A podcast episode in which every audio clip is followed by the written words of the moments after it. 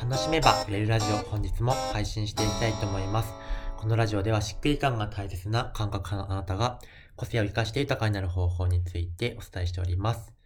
えー今日のテーマはいただいたお客様の声の使い方、えーなんですけど、えーまあ、これもですね、えー塾の中で質問いただいたことに対する、まあ、回答になるんですけど、その質問の内容がですね、えー今、モニターを集めている、モニターをのセッションを提供している方なんですけど、アンケート集まってきて、えーまあ、それを出していくことはできそうなんだけど、モニター募集の、次の募集の前までに、それを、その声を温存した方がいいのか、えーと、募集の直前ぐらいにたくさん出すようにした方がいいのかみたいな、えーまあそういう質問なんですけど、まあ、お客様の声はですね、えーと、まず、あの、お客、これから受ける人に対して受けた時の感覚だったりとか、えーと、得られるものっていうのがすごくわかりやすく伝わるので、すごい、効果的というかですね、それを出していくことによって、募集に関心を集めたりとか、受けてみようかなっていうふうに、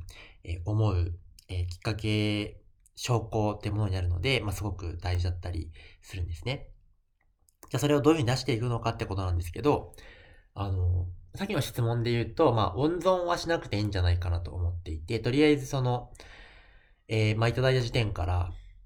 定期的に出していったらいいんじゃないかなというふうに思っていて、で、あとその、一回使ったお客様の声を何度も使ってもいいわけですよね。うんと、なんか何人かのお客様の声を集めて、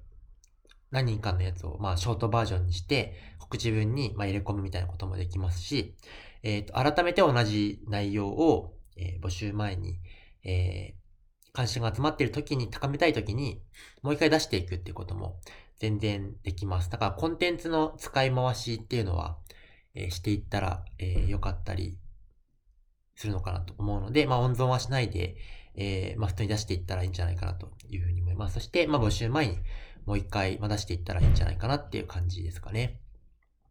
話はずれますけど、なんかコンテンツの使い回しっていうのは、えっ、と、やっていけると良くてですね。まあ、つまりその、一回書いた記事をもう一回、えー使うってことなんですけど、毎回毎回新しい内容を書いたりしていくってすごい大変ですよね。なので、うんと、で、最近自分のことをしてくれた人って、前に読んだ記事とか忘れてたりとか、まあ、読んでなかったりするわけですよ。だから、ブログの記事とかもですね、何回も、えーこういうことに興味ある人はこれ読んでね、みたいな感じで、えー使ったりとか。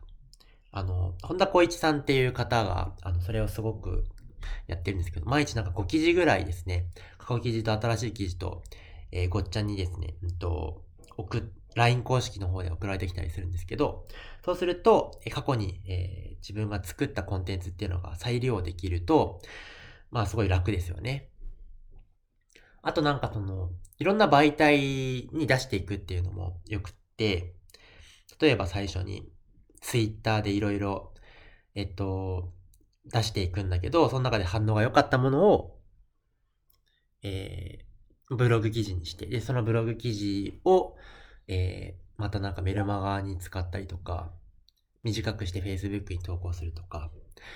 一回作ったものをどれだけその、多くの場所で触れてもらえるかみたいなことを意識すると、えっと、まあ、労力が少なくですね、人に見てもらえる、えーことがあったりするので、まあ、やっぱり基本的にこの一個作ったものをどれだけ再利用できるかみたいなことっていうのは考えられるといいかなと思います。あとは、うんと、